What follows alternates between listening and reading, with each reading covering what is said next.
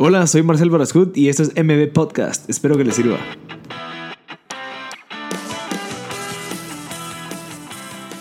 Hola a todos, gracias por sintonizar MB Podcast. Estamos en el episodio número 15 con María Pacheco, quien es la fundadora de Wakami.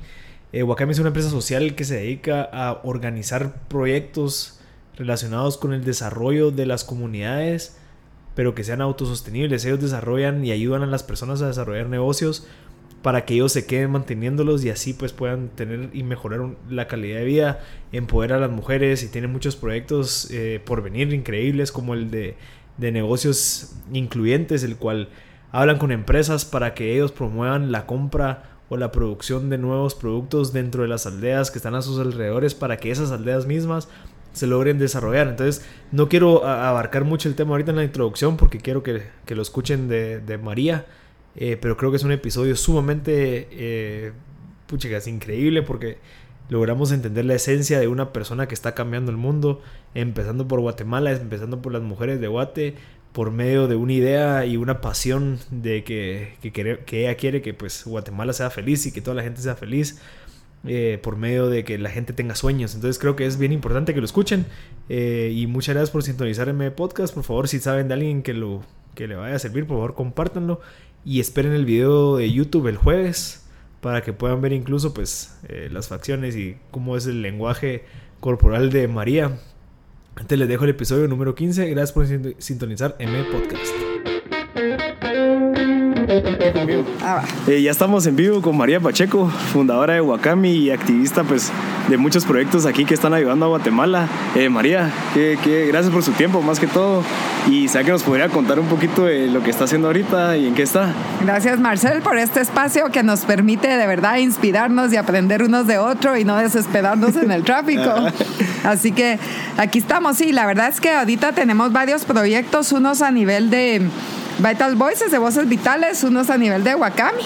Y la idea yo creo que siempre nos inspira es cómo generamos un cambio masivo, ¿verdad? Entonces, cómo generamos espacios donde todos colaboramos para transformar realidades. Entonces, eh, pues con Vital Voices tenemos un programa que nos inspiramos en Estados Unidos que se llama Her Lead, donde 50 jóvenes del colegio que son juniors eh, van cuatro días a Estados Unidos, a Washington, y reciben un programa de liderazgo y son eh, mujeres que están liderando en sus colegios, en sus comunidades cambio y están cuatro días ahí y entonces lo queremos hacer para Guatemala. De hecho, eh, Linda Suena, la presidenta de Vital Voices Guatemala, lo vamos a montar en septiembre para poder traer a jóvenes mujeres líderes a que se inspiren, a que aprendan y dos de ellas van a tener la oportunidad de ir al programa de Estados Unidos liderado por Vital Voices y Ann Taylor Loft. Qué buenísimo. ¿Y eso qué? ¿Se esperan que ellas regresen y que vengan con una perspectiva totalmente diferente? Sí, uno es ayudarlas a crecer en sus proyectos, que se inspiren con otras jóvenes que están haciendo lo mismo más o menos son para patojas entre 16 y 18 años. Con Vital Voices queremos hacerlo con 30 jóvenes y tener mentoras. Yo en Estados Unidos soy de las mentoras eh, que, hemos trabajado ocho años en este proceso con, eh, con Vital Voices y Ann Taylor, así que lo queremos traer para Guatemala porque yo creo que las mujeres son gran parte de la solución de este país y si de, las jóvenes mujeres desde ya empiezan a, a ver ese potencial, a desarrollar, a tener ese network que les permite acelerar sus ideas, es el objetivo. Así que estamos felices y vamos a arrancar yo creo que en septiembre. Ah, y las jóvenes se van a poder ir en junio del año entrante. y esa es la primera vez que se hace aquí en Guatemala algo, pero tú me contaste ahorita que tú sos mentora en Estados Unidos de este proyecto. Sí. ¿De dónde reciben gente entonces? Ellas son, siempre reciben de los 50 estados de Estados ah, Unidos, pero habemos cinco mentoras de diferentes partes del mundo. Mm. Entonces yo soy mentora con alguien de, de Brasil, con alguien de Argentina, con una patoja, una señora que de hecho vive en unas islas del Pacífico y produce coco para eh, un montón de, marcas de fashion. Hay otra patoja que es de eh, Arabia, que ella hace películas para documentar la situación de las niñas. Entonces somos entre 5 a 8 mentoras de diferentes partes del mundo que llegamos a ser mentoras de estas jóvenes. Aquí en Guatemala vamos a empezar con mentoras guatemaltecas. ¿Y cómo hace para mezclar ese tiempo con todos los demás proyectos que está haciendo? Porque digamos es uno y estamos hablando de que tiene el otro de negocios inclusivos. Bueno, ahí sí que la hice y todo el equipo, pues no soy yo, hay todo un equipo, ¿verdad? Que hace, mi rol ahorita mucho es montar las posibilidades, montar los proyectos, pero tenemos un equipo que, que se encarga. Eh, en Vital Voices, pues ahí está Linda y un, un, equipo pequeño, pero haciendo todo eso, muchas voluntarias. Uh -huh. Y en Wakami, pues somos 34 personas haciendo esto. ¿Y lo de negocios inclu inclusivos? ¿Cómo sí. funciona ese, ese, pues, ese programa? Es que yo solo estaba diciendo ahorita Wakami 2.0. Ah, ok. Wakami 1.0, nosotros siempre, Wakami nace de buscar cómo vincular comunidades rurales con mercados. Okay. Hicimos un proyecto forestal donde Semaco se convirtió en un primer cliente. Hicimos el proyecto de fundas de Ron Zacapa con Ron Zacapa desde Jocotán. Pero eh, Iwakami costaba conseguir mercados para las mujeres, para productos de mujeres, entonces pensamos, desarrollemos una marca que exporta y muchas mujeres producen. Entonces eso es lo que es ahorita, ¿verdad? Accesorios de moda que se exportan a 20 países del mundo y son producidos en comunidades rurales de Guatemala. Pero para hacerlo desarrollamos una metodología de, de cómo incubas una empresa en una comunidad donde la gente no ha tenido educación formal, pero uh -huh. tiene el sueño de, de tener ingresos. Entonces, esa metodología que usamos para montar toda la cadena de valor Wakami, ahora la podemos, la estamos ofreciendo a empresas que quieren hacer negocios incluyentes. ¿Qué quiere decir? Digamos, una empresa grande que quiere convertir eh, a las comunidades cercanas en sus proveedores para generar bienestar, para generar que haya más ingresos, Wakami tiene la metodología para hacerlo, ¿verdad? Y, em, empieza con, con un compromiso de la empresa, es decir, quiero hacer un porcentaje de negocios incluyentes, que lo que lo vemos es la oportunidad que las empresas grandes den a gente que está fuera de esas cadenas de valor de poder subir a través de hemos hecho hasta un dibujo de una escalerita Ajá. de cómo funciona, ¿verdad? Pero donde las empresas grandes que tienen acceso a los mercados globales tengan una parte de su negocio que permite que eh, grupos vulnerables puedan ser parte de ese negocio y de esa cadena Un de valor. ejemplo podría ser, digamos, hay una fábrica que está dentro o cerca de una aldea y necesito hacer camisas. Ellos me podrían ayudar a hacer las camisas para claro. yo comprárselas y así volver, así, pues... Ese es uno de los ejemplos más, eh, más claros que salen, pero digamos para que tus camisas te las den con la calidad, con la cantidad, que, que siga toda la ley y todo el tema, hay que incubar la empresa. Entonces esa es la metodología Wakami, que está sistematizada, cómo, cómo vas haciendo los pasos. Primero, cuál es el sueño de la gente, por qué va a montar una empresa. El porqué de hacer las cosas. Sí, eso es lo más importante Ajá. para todo, ¿verdad? Y el porqué en nuestro país, yo creo que cuando uno ve, la, todos tenemos necesidad de ingresos y la gente por esa necesidad están dispuestos a migrar ilegalmente y ponerse en riesgo. Entonces, ¿por qué no generar estas oportunidades dentro de nuestro país? Que el sueño guatemalteco sea una realidad, que yo si estoy en una comunidad pueda eh, tener ingresos, pueda desarrollarme, pueda superarme sin tener que emigrar de mi país. Y ese es el sueño de Wakami. Y creemos que siempre en Wakami el espíritu es, ¿verdad? Un sueño individual es fuerte y uno colectivo no lo para nadie. Y yo creo que sí, con, ahorita estamos empezando a trabajar con, con corporaciones que dicen yo quiero hacer un porcentaje de negocios inclusivos y entonces pueden subir muchas personas por esa escalera del desarrollo. Y digamos, si quiere, para que, que, la gente entre en contexto, toda su trayectoria, me comentó ahorita que usted logró hacer, que meter algunos productos en Semaco. Ajá. Eso se llama los conejos de, el conejo el de, de Zacalá. De Zacalá. Sí. sí. Y entonces, ¿nos puede contar un poquito de ese contexto, de esa parte, para ir creciendo después a lo que es ahorita, pues, María Pacheco y Wakami? Sí, mira, yo, o sea, yo soy bióloga, saqué una maestría en la Universidad de Cornell en agricultura. Eh, y a mí me encanta la tierra, pues por eso estamos aquí Ajá, en mi jardín, sí. ¿verdad? Eh, pero cuando fui a trabajar a las comunidades rurales, lugares como Zacalá, que había habido una guerra tremenda, eh, yo quería que ellos sembraran hortalizas orgánicas para vender. Me decían, miren, no hay carretera, no hay agua, nuestras tierras son inclinadas, ¿por qué no hacemos otra cosa? Entonces, y ellos están en la parte alta de la cuenca Chayapishcaya, que es la que da el agua para Guatemala. La vocación de la tierra es forestal. Entonces, pues yo en ese tiempo no tenía empresa, no tenía nada, era una agricultora orgánica, porque yo desde que regresé de Cornell dije, yo no puedo cambiar el mundo, pero me voy a inventar el propio mío. Y me fui a vivir a una granja ahí con mis hijos y empecé a hacer agricultura orgánica. Y las comunidades empezaron a llegar para que yo los capacitara. Entonces Patricio Codoy, uno de los líderes, me dice, mire María, yo tengo el sueño de, de en mi comunidad después de la guerra, ya era durante la guerra, era los 90, 1990. Mm Y después del terremoto quedamos destruidos y soñamos con regresar la prosperidad a nuestras comunidades, pero también con que regresen las fuentes de agua, que regresen los conejos, por eso se llama el Ah, conejo de. Zacalá. Entonces montamos una industria forestal donde recolectábamos semilla, hicimos las plantaciones, luego conseguimos un pequeño aserradero, una carpintería y era a quién le vamos a vender, ¿verdad? Y Semaco se convirtió en el primer cliente con el tema de Guatemala Nuestra, donde dan oportunidad a 30 empresas pequeñas de vender por primera vez. Eh, y con esa experiencia aprendimos un montón porque nos dimos cuenta, uno, en esta comunidad la guerra había sido tremenda y la gente, aunque teníamos la industria, no la miraba, ¿verdad? Hasta que nos pusimos a sentar y decir, ¿por qué? ¿Qué pasa? Y entonces tuvimos un día como de reconocer el dolor a partir de la guerra en estas comunidades. Y la, la comunidad expresó las matanzas, expresaron todo el dolor que sentían. Trajimos una terapeuta y se pudo trabajar ese dolor. Pero después de eso dijimos, bueno, es importante un sueño porque ya en vez de ver para atrás, o sea, nos reconciliamos con el pasado, pero vemos hacia adelante en un, un sueño, ¿verdad? Hacia donde Una vamos visión. todos, una visión. Eso fue, esta fue la primera empresa que montamos hace 1991, ¿cuánto es? venga, 27 años. Y ahora es una empresa donde trabajan 12 comunidades, más de 2.500 familias. Eh, logramos generar un mecanismo para, aunque la gente, los forestales a largo plazo recibieran ingresos desde el primer año que tenían la plantación. Y ahora ellos están solos, trabajan muy de cerca con el INAV y es un ejemplo de, de forestería comunitaria, ¿verdad? Donde se valora la comunidad, se valora el ecosistema, pero es un negocio, ¿verdad? Y eso es lo que a mí me fascina. Increíble. ¿Y cómo logró hacerlo? No sé cómo se le transmitió a las personas de esa comunidad de que se acercaran a hablarle a usted.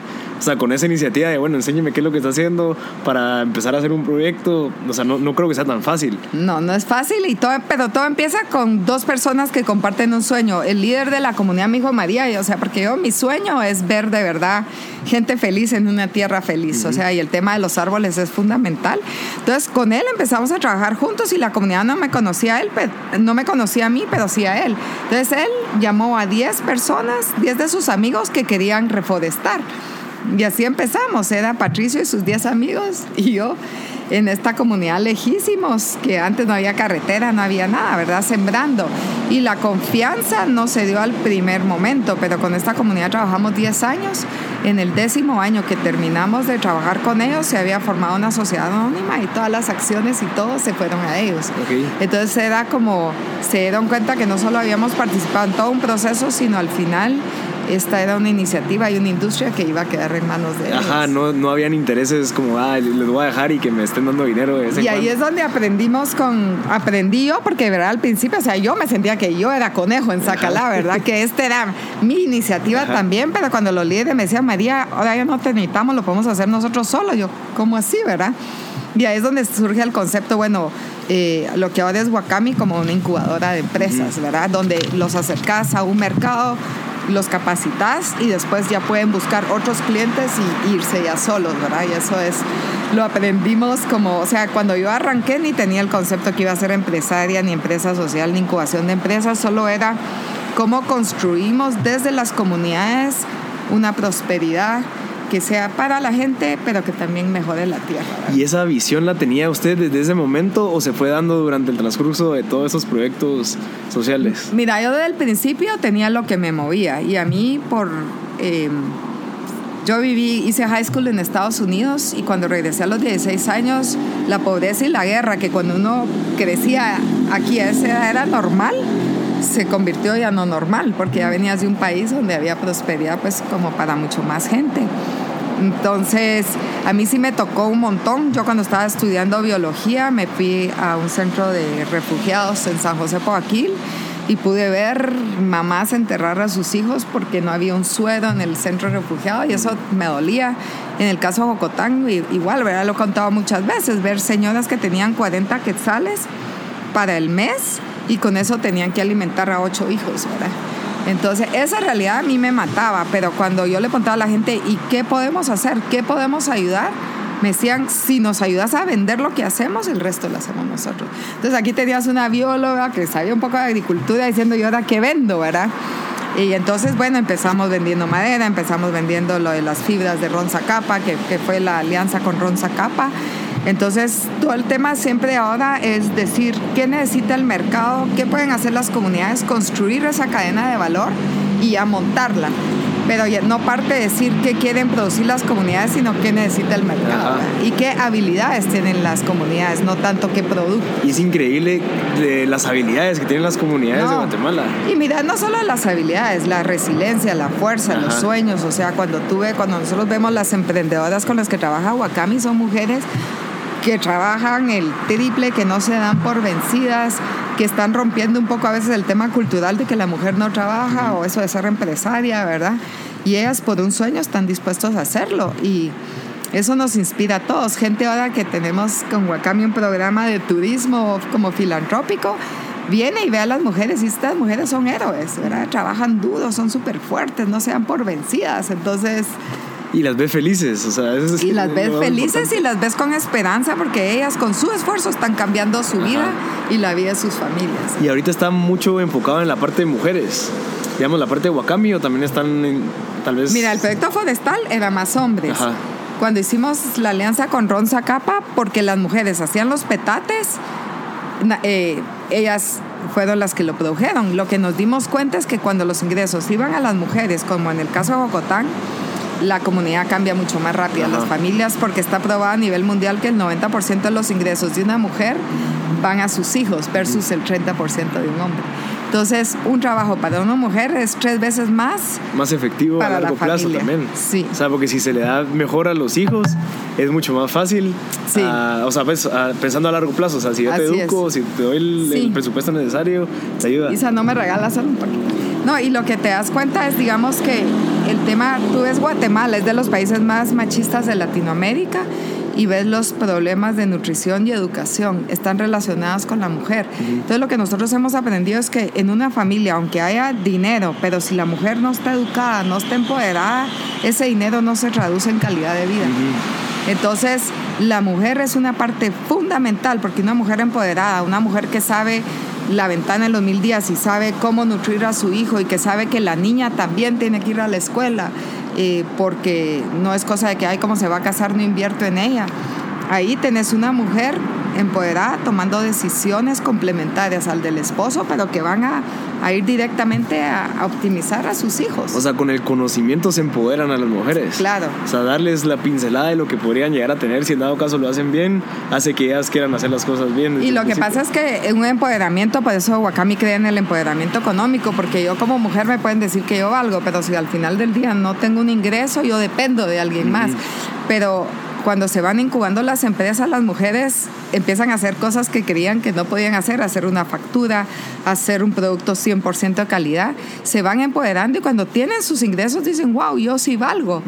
Y el esposo dice, ay, ella sí vale. Entonces, como valgo, ya tengo opinión. Y como tengo opinión, ya tomo decisiones. Y eso es lo que cambia a alguien. Entonces nosotros vemos Wakami, el fin no es generar dinero, el fin es empoderar a las personas a través de un modelo que les permite tener ingresos. Y si quiere, regresemos un poquito a la parte de Jocotán. ¿Cómo fue que empezó todo? Digamos, es un proyecto increíble porque me recuerdo en la conferencia que dio en el FIE de la cantidad de dinero que ellos perciben a final de año por ese proyecto. Y eso, esa cantidad de dinero pues logró, no sé, desarrollar mucho a la, a la comunidad. Sí. En Jocotán, o sea, nosotros estábamos, digo nosotros, pero esa época no había empresa, yo, pero siempre nosotros. Qué bueno eh, que. Estábamos trabajando en Zacalá cuando fue la hambruna de Jocotán. Y a nosotros en Zacalá nos ayudó la cooperación internacional. Los holandeses les fascinó lo que estaba haciendo como hobby nos dijeron, miren, los queremos apoyar. Y yo, ¿cómo así que me va a apoyar en mi sueño, verdad? Y ahí empezamos a trabajar con la cooperación.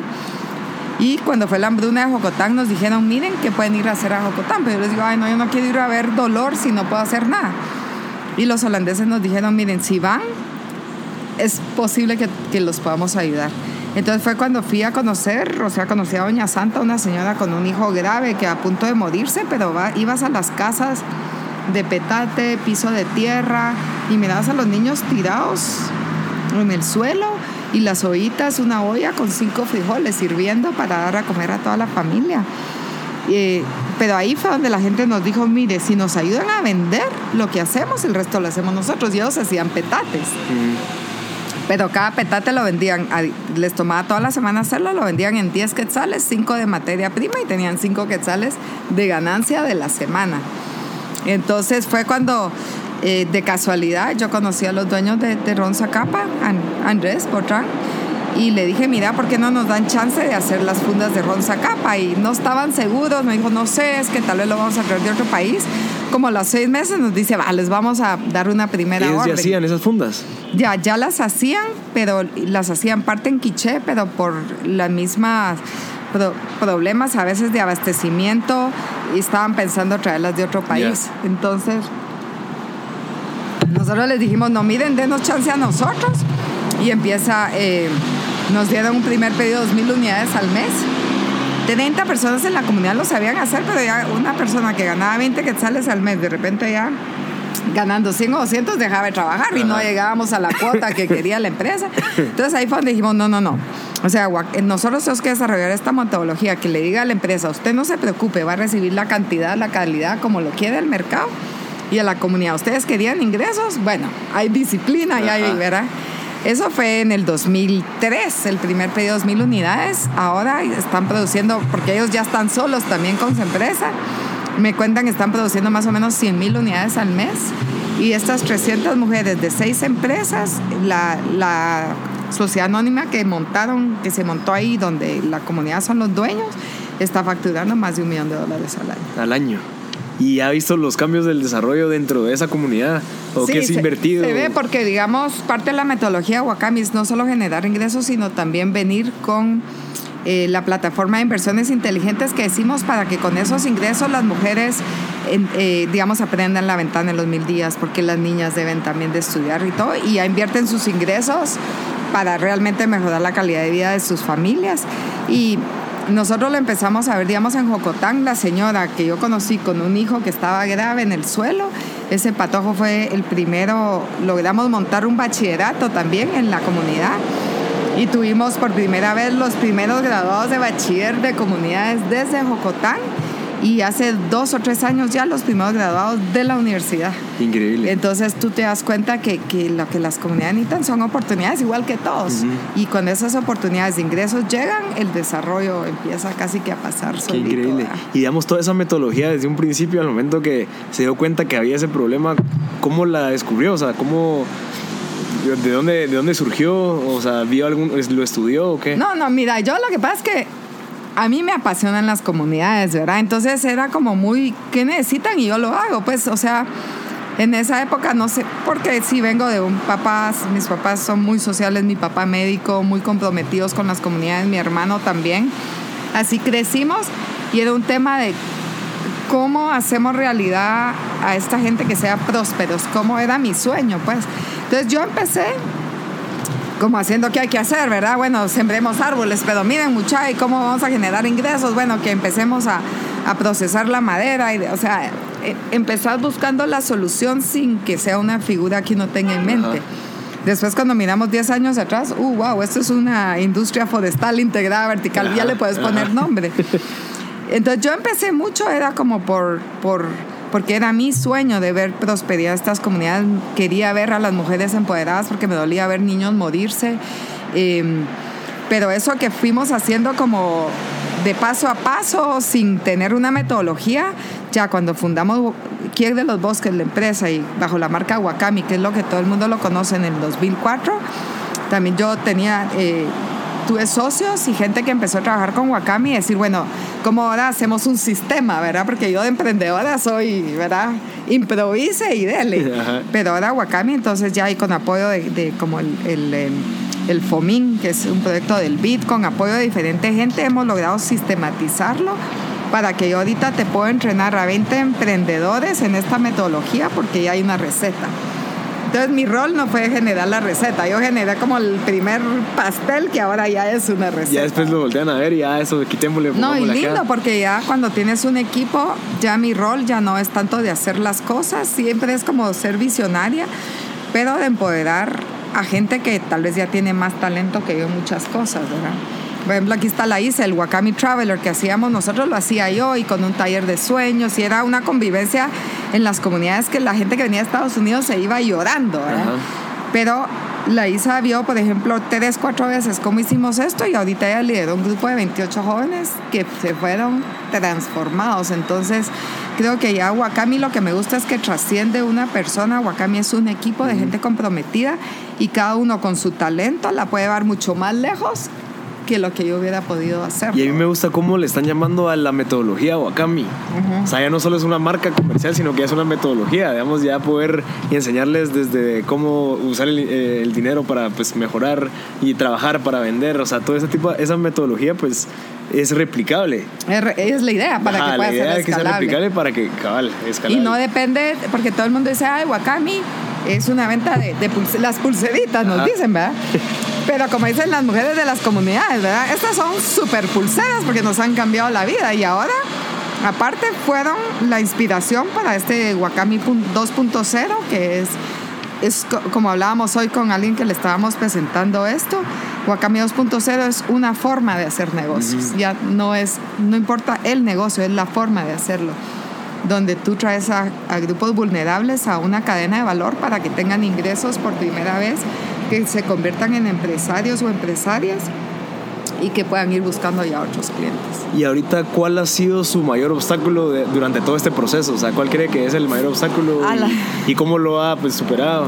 Mira, los obstáculos son todos, ¿verdad? O sea, hay todos los días, pero yo creo que uno de los grandes es que a veces, eh, digamos, desde las empresas se piensa, bueno, yo aquí hago dinero y luego monto una fundación y dono. Con los negocios incluyentes lo que es es que la empresa un porcentaje decide que va a invertirlo para, in- para incubar empresas, para atraer a nueva gente a su cadena de valor y que tal vez el producto en un inicio puede que sea un poco más caro en lo que Sí. la, nueva empresa llega a su punto de, de optimización de, de producción y todo. Entonces ese chip de decir, no se trata de aquí, aquí se hace dinero, y eso es simplificar, ¿verdad? Porque las empresas ahora tienen mucho valor social y todo, pero aquí dono para causas es, no, una causa es como la empresa vincula a gente vulnerable a su cadena de valor. Sí, o sea, está el famoso dicho de que te enseño a pescar, no te doy el pescado. O sea, yo te fomento a que tú trabajes para que aprendas incluso, porque al momento que uno trabaja también aprende y se da cuenta del- de, los valores de la disciplina, responsabilidad. Entonces yo te fomento a que lo hagas para que, me, para que yo te quiera comprar también.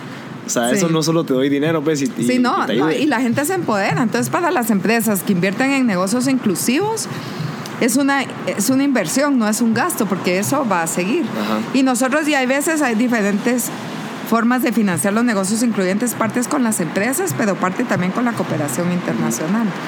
Lo que es importante es que la empresa decida dar un porcentaje de su mercado, o sea, a estas comunidades.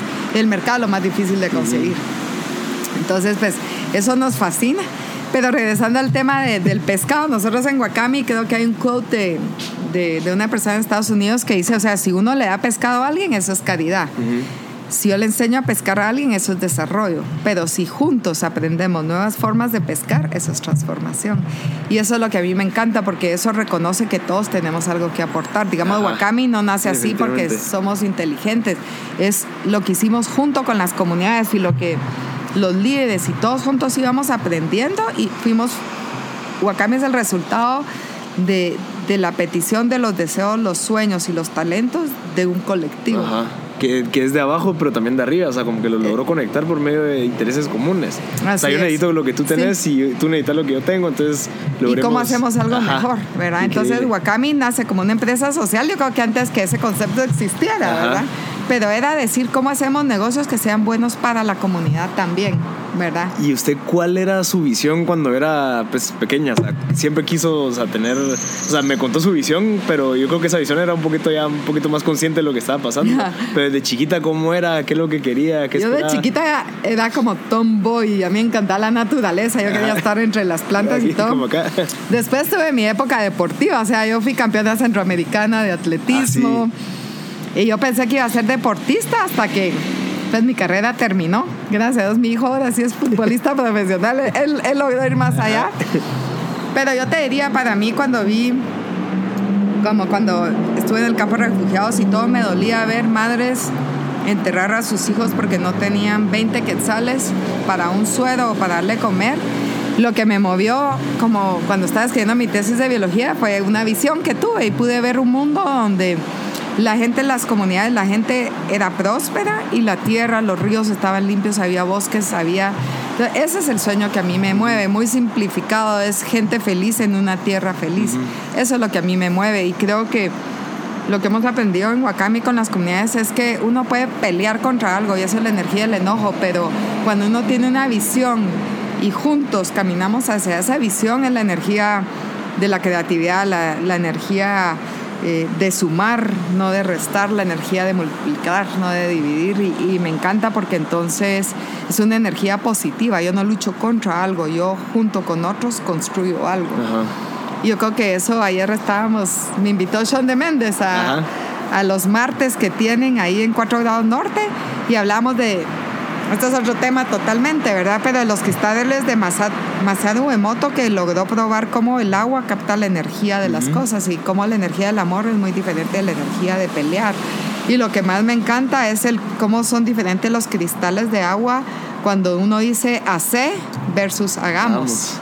¿Verdad? Que es lo que me gusta, que en toda la conversación ha estado diciendo que nosotros hemos hecho nosotros, cuando usted realmente lo empezó, pero como que ahorita ya Wakami es un equipo y eso, eso me gusta, pues, que, que dice mucho de nosotros, no, no y nosotros en Wakami y nosotros con otras organizaciones, porque también Wakami no va a llegar o sea, va a tener un límite si no nos sumamos a otros y a veces nosotros nos sumamos al sueño de otros y otros se suman a nuestro sueño, pero es ir generando, me encanta, ahorita el concepto que yo más he leído es de interdependencia. Ajá. Eh, si tú ves eh, eh, los siete hábitos de Kobe, Ajá, de la gente, altamente efectiva. Él habla que uno pasa de ser codependiente a ser independiente, pero el siguiente paso es la, la interdependencia, donde yo entiendo que dependo, que todos estamos conectados y que en la medida que sumamos todos crecemos. Wakami también está certificado B Corporation y ahí también eh, lindo porque dice en vez de la declaración de independencia es la declaración de interdependencia. Em, y yo como bióloga lo entiendo, que lo que yo tiro en el ecosistema me regresa por otro lado. Si yo tiro plástico, me regresa si yo contamino, me regresa, ¿verdad? Pero si yo cuido, me regresa también. Entonces, yo creo que estamos en ese punto de reconocer que todos tenemos algo que aportar, que es la campaña que viene para Wakami. De eh, pues, por Guate. Por Guate. Pero, eh, o sea, yo mi acción individual aporta, pero si soy capaz de que esa se sume a la de otros, la transformación es es imparable, pues, o sea, va a pasar.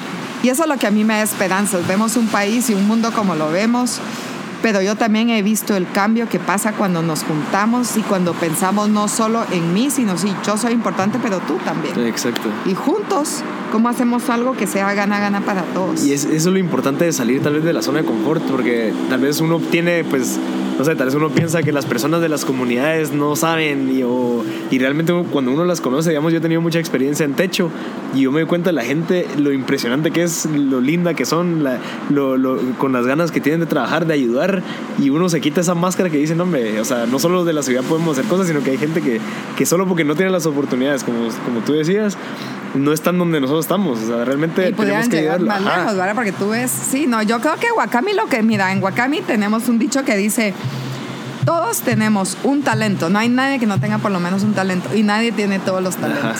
¿Verdad? Entonces son talentos Depende diferentes. Cómo lo Y digamos, yo cabal, eh, pues me, me, gusta mucho tocar este tema de de que tal vez tú podrías estar trabajando en una empresa haciendo mucho dinero, lo que sea, pero realmente estás usando tu inteligencia como para poder ayudar a los demás. O sea, creando estas interdependencias. O sea, te sentaste y dijiste, bueno, ¿por qué mejor no me voy a trabajar a una corporación que me pague en X, pero mejor le dedico mi tiempo realmente a algo que, que me suma? Que yo estoy seguro que es tu pasión. O sea, es la, pasión. Exacto. Entonces, es, eso, ese consejo de darle a los jóvenes, eh, a los patojos que están saliendo de la universidad, de no solo buscar lo que la sociedad quiere, sino que realmente tu pasión y ver alguna manera de usar mi talento para ayudar a los demás, que es lo que tú hiciste. Y eso es lo que a uno le da felicidad porque te da un sentido de propósito, por ejemplo, y te da esperanza. Y cuando yo veo mujeres rurales de verdad con las que hemos trabajado en Wakami, que ahora sus hijas están en la universidad, yo veo a esa niña y siento que es mi hija que se graduó. Impresionante. Y yo creo que a veces, ponerle yo como mamá, me ha tocado estar fuera de, lejos de mis hijos, pero yo les digo, mi hijo, ser mamá también es hacer algo por mi país. Porque, ¿qué país es donde ustedes van a salir y, y hay violencia y hay pobreza y hay... Eso no es un país donde yo quiero Sí. que vivan. Entonces, yo creo que a mí hay, hay un poeta gringo que me encanta, John Donne, que di- el que dice, ¿verdad? No man is an island entirely for himself. Y es reconocer que si algo le pasa a mi vecino, me está pasando a mí porque estamos conectados. Y yo creo que a veces en Guate estamos polarizados y pensamos en nosotros y en los otros y somos todos, ¿verdad? Yo creo que eso es quitar esas barreras, quitar esa percepción de que somos diferentes. Sí, hay cosas que nos separan, pero tenemos un humanismo, un sueño que es muy similar. Entonces, ver, Wakami nos permite ver esa, esa humanidad común que es sagrada y que es linda. Ajá, definitivamente. Eh, María, y digamos un día normal suyo, ¿cómo es? O sea, ¿a qué hora se levanta? ¿Qué es lo que hace? ¿Lee? ¿Medita? ¿Cómo funciona para...? Porque cada ahorita estábamos hablando con la Isa y me contó que usted tiene como 10 proyectos ahorita en los que está y en todos aporta. Entonces, ¿cómo hace para empezar su día de la mejor manera para poder ser eficiente y dar lo mejor? Sí, mira, a mí, a mí me cuesta manejar la energía porque cuando me emociona es casi que no puedo. ¿verdad? Como ADD, hiperactiva y todo junto. Eso me pasa a mí.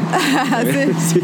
Pero yo, yo, me, yo lo que hago este en mi jardín, me encanta, eh, medito, o sea, vengo en la mañana, salgo con mi café, me siento, oigo los pájaros, camino descalza aquí, que yo no a mí me encanta y dicen que es como un Por grounding, ¿verdad? Te, no, te, te conecta con la tierra. Tengo mis cartas de ángeles, de otro tipo de...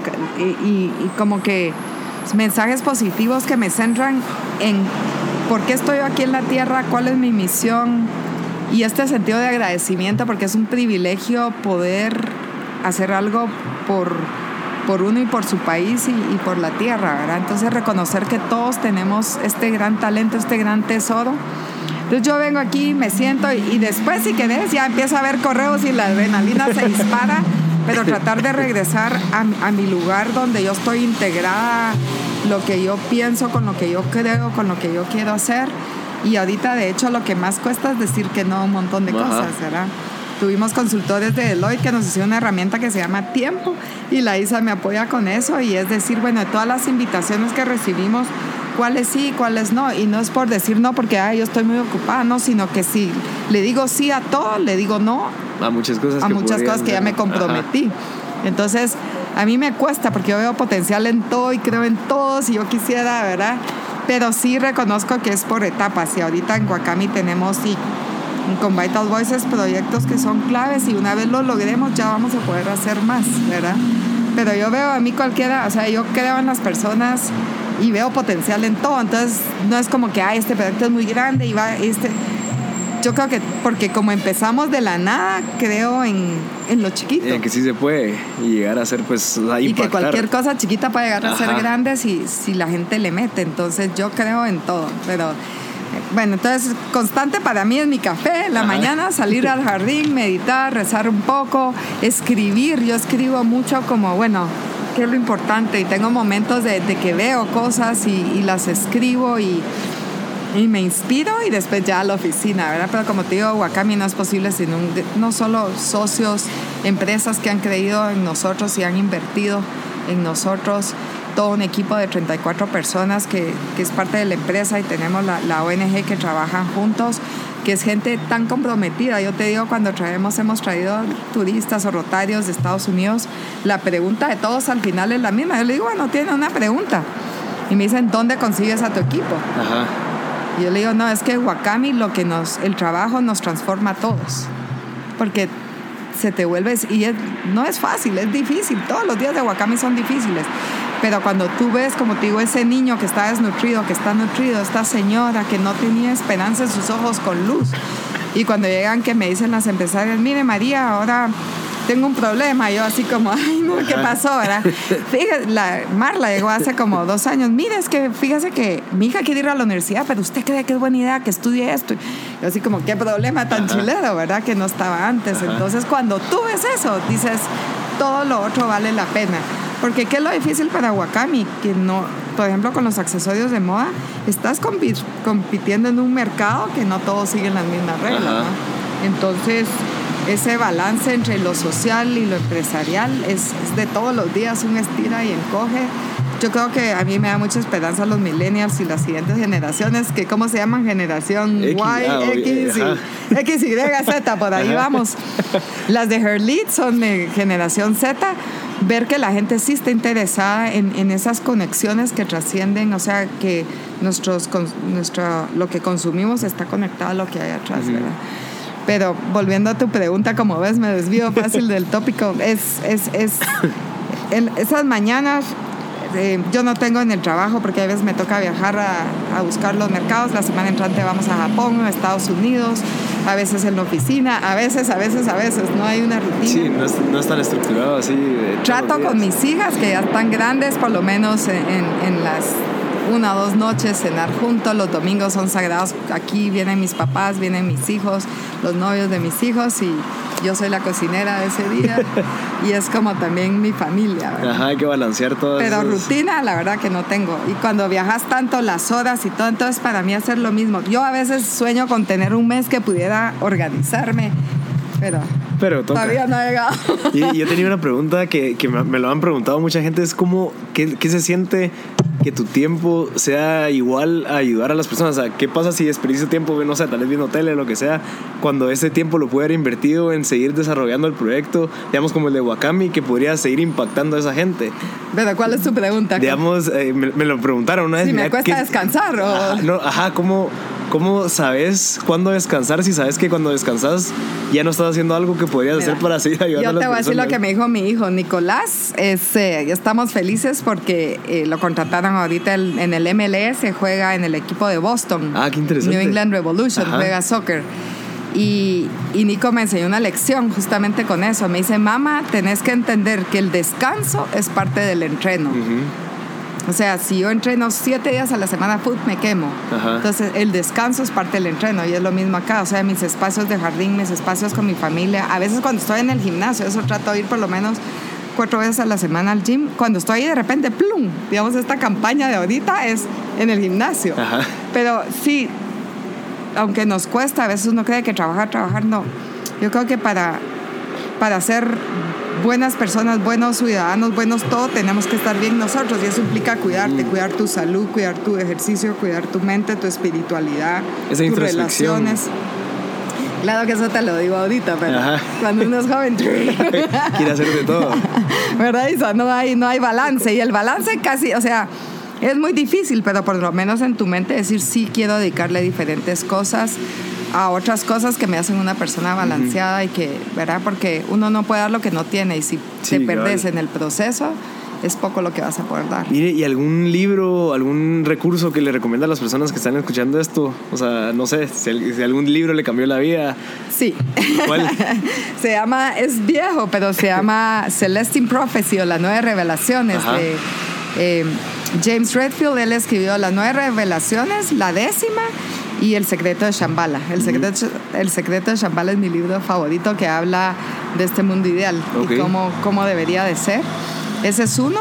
Pero como para mí soñar y todo eso es muy fácil, ahorita estoy fascinada con los siete hábitos de la gente altamente efectiva de Kobe porque parte, de- lo de él, lo que me encantó es parte de un sueño y parte de tus principios y valores, pero también cómo los bajas para ejecutar, ¿verdad? Porque si yo solo sueño y hago, entonces eh, esos dos son las cosas que ahorita Secret of Shambhala lo leí hace 30 años, pero ahorita lo estoy volviendo a leer y hago que todos los que me conocen lo lean.